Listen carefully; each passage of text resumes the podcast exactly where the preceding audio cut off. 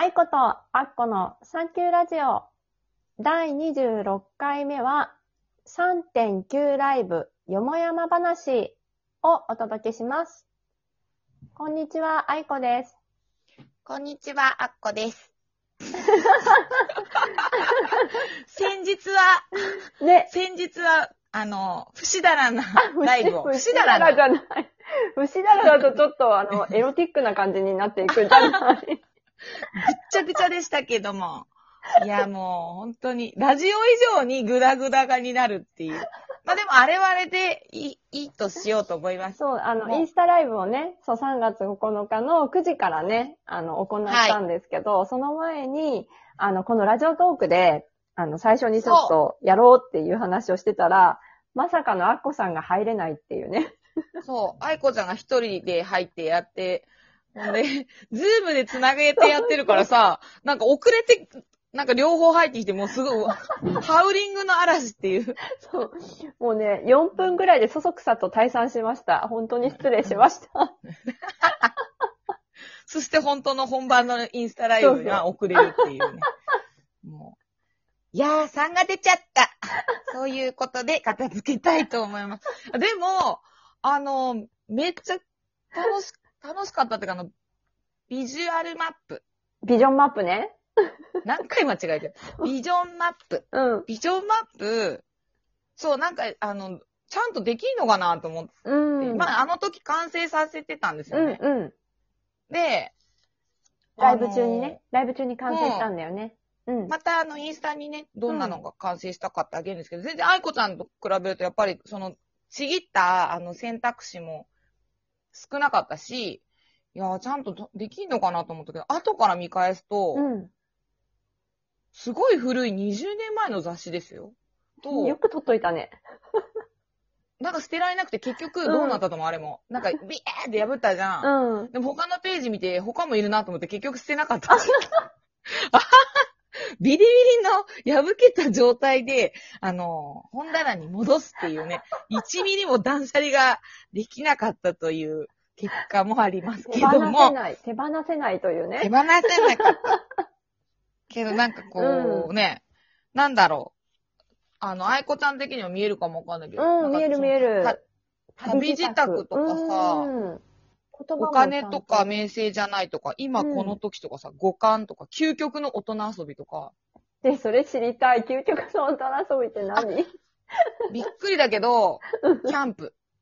キャンプのなんか、椅子のなんかあ、本当だ。キャンプの上に究極の大人遊びって書いてるんだ。でも多分これ、うんなんかちょっと悪そうなあの、バイク雑誌から撮ったんじゃないかな。悪そうだって。全然、でもそこからでもやっぱ取れるキーはあったなと思って。そうそう、意外とね、そうなんだよね。で、うん愛子ちゃんとお揃いで3も入れてみました。あ、いいね、いいね。うんうんこれがなん、で、あとメイクユーと書いてあるから、うん。まあ、いろいろ私を作っていく、うん。くれるのかな、みたいな風には思います。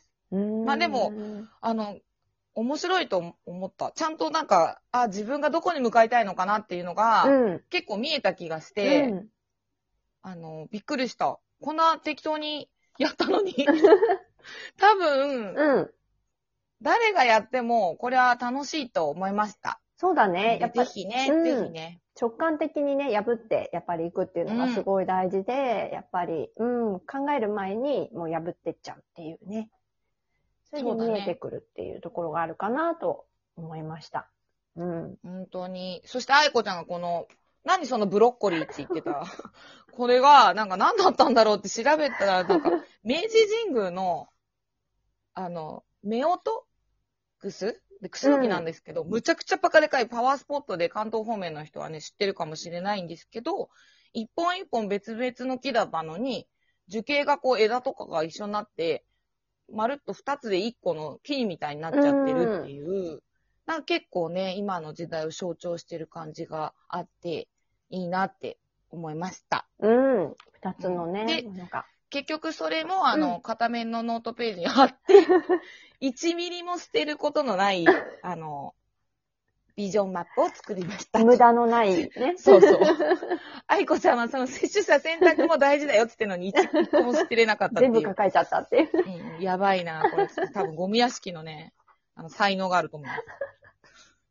でもね、なんか、それで気分が良くなるんだったら全然いいんだと思う。それでなんとなく落ち着かないってなっちゃうと、持ちすぎかなって気はするけど、自分の中でね、落ち着いてる感じだったら、まあ、うん。そうだね。うん、整ったと思ったんだったらいいんじゃないかなと思います。そうですね。まあ、うん新しい、ね、自分になれそうな気がしました。っうん。て言ってて、うん。昨日、じゃあおとついがね、311で、そうなの。あ。のね10年目で、うん。あの頃は、愛子ちゃんはどうしてたんだろう？家ですか？あの頃私ね311、ちょうど、本当あの瞬間ちょうどね、あの、会社にいました。当時出向う、ん。出向してたね、週に3日だけ出向してた会社があって、それが上野だったんだけど、上野でね、あの、会社に行ってめちゃくちゃ古いビルだったから、すごい怖かった。私もその頃は、うん。会社のデザイン部に入ってたんですよね。なんか。う、んそれ関西だった？関西だともう京で京都になんか移動してて、うん。それがね、そう思い出した、そう、あの、まあ、それもビルの、結構うん100人ぐらいの中小企業のデザイン部の中だったから、うん。何十人も同じ部がいるような大きめだったんだけど、ビルの上だからやっぱりお揺れて、それも古いビルだし、うんあ、そしたら関西、か関西も揺れたの？あの時って。揺れた揺れた揺れた。そうなんだ。しかも自信あったんだ。なんかこれ、これ多分、うん。これちょっとやばいぞってなって、うんあの、普段その、あんまり食堂とかもあるような会社だったんだけど、食堂に別にテレビとかもなかったんだけど、うんその、社長がスクリーン出して、うん。プロジェクターでそのニュースを映して、うん。で、ダーってその津波がこう、来たのをライブで見てたっていう、2時ぐ、2時半、あ、でも2時私も見たかな。3時前におお昼ご飯食べてて私。ちょっと遅かったからさ、うん。その時でだいたいお昼が遅くて、で、あーって言って。で、なんかその、関西だからってこともあって、うん。神戸で震災した子が入ってたんだよね、うちの会社に。で、その子もライターさんだったんだけど、うん。その子がもう胃の一番にこう、ガタガタガタガタって震え出して、うん。すごいロッカールームでめっちゃ泣いてどうしようどうしようって言ってるから、すごいびっくりして、どうしたのって言ったら、あの、これはやばい、これはやばいって、なんか体でもうなんか、うんあーって、その子はもう神戸で結構なんか劇的に、その、うん大変だった地域ね大変だったとこだったみたいで、で、あーって思い出した、いろいろ。それから10年経って自分の住んでる場所も、うん私は引っ越してるんで、そこからマンションから古い平屋に、うん。なんかだいぶ変わったなーって思いました。そうだね。すごいびっくりした。あの、関東なんて帰れなくなったしね。みんなあうん私歩いて帰ってもう10、な、な、何時間か、何時間歩いたかな。だからま、まさにあの帰宅困難者みたいな、上野からうーん。ずーっと歩いて。と どうやって何時間かかるそういやもう何キロあんのって感じ。なんかわからないけど、なんだろうね。あれ別に途中でバスに乗ったりタクシーに乗ったりする予定だったんだけども、もうそういうような状況じゃないっていうのを、やっぱりだいぶ歩いてから気がついて、でもう引き返せないし、でどんどんどんどん、最初はね、数人で、会社の人と数人で同じ方向の人と歩いてたんだけど、だんだんそれがもう本当にこう、何？すごい行列みたいな。すごい行列。でうんなんかであれって信号も止まってたんだっけ？信号もね、点滅してたかも。場所によるかな。でも、全然、とにかく車は全然動いてなかったかな。もう、ああるん電だけど車もダメだ。し。うんで、自転車途中で買おうと思ったら、自転車屋さんももう全部自転車がないって言って。ああ、なんか、なんかニュースでやってたね。そう。私はなんかね、その時アートディレクター養成講座とかいうのに会社に行かされることになっててう、ん、講師が来れなくなりましたってうん言って、新幹線も全部動かないからそうだよ、ね。で、急に予定がこわ変わって、なんかいろんなこと思い出しました。で、そう、愛子ちゃんと言っててね、そのうん2011年のうん。3月9日を数字的に全部足すとね、11、11。あ、そうか、2011年の3月うん9日じゃなくて11は、9になるんだよね。あ、全部足すとね、い一桁にするとってことね。一桁にすると。それをどう解くかかっていうか、まあ、クラ、まあ、クラッシュ、まあ、土に返ってか、クラッシュ、加工停滞とかってあるけど、まあでも、はっきり言ってこれに関して私は読めないな。確かにね、なんかそういうことではうんちょっと片付けられない感じがうん。するよね。うん、2011年はまあ、占いもやってなかったのもあるけど、うん。2011年自体を足しても4っていうことで、まあちょっとまあ、それを見ると、あの、社会的に不安で停滞な年っていうことで、重く沈んだ年になりがちでっていうので、その明るい年回りではなさそうだなっていううん、のぐらい、しかわからない。やっぱゾロ目とかだと脳もさ震災がとか災害がとかっていうのはちょっと思うんだけど、そうだねちょっ。とうん。なんか測れないものがあります。うん、でもまたこの11っていう数字もね、なんか、。そううん、うん9.11もね、あれだけど。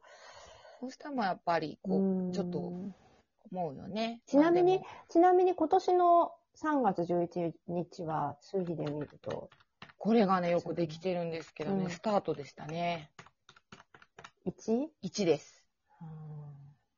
だからやっぱ、まあ、みんながね、うんもっと良くしていこうって思ったりするのがすごく向いてる日だったので、うんきっとみんなそう思っただろうし、振り返ってうんだから、よく、まあいい、うん、あの、10年目の節目としてはいい並びの感じが私はしました。まあね。ちょっと珍しく真面目でしたね。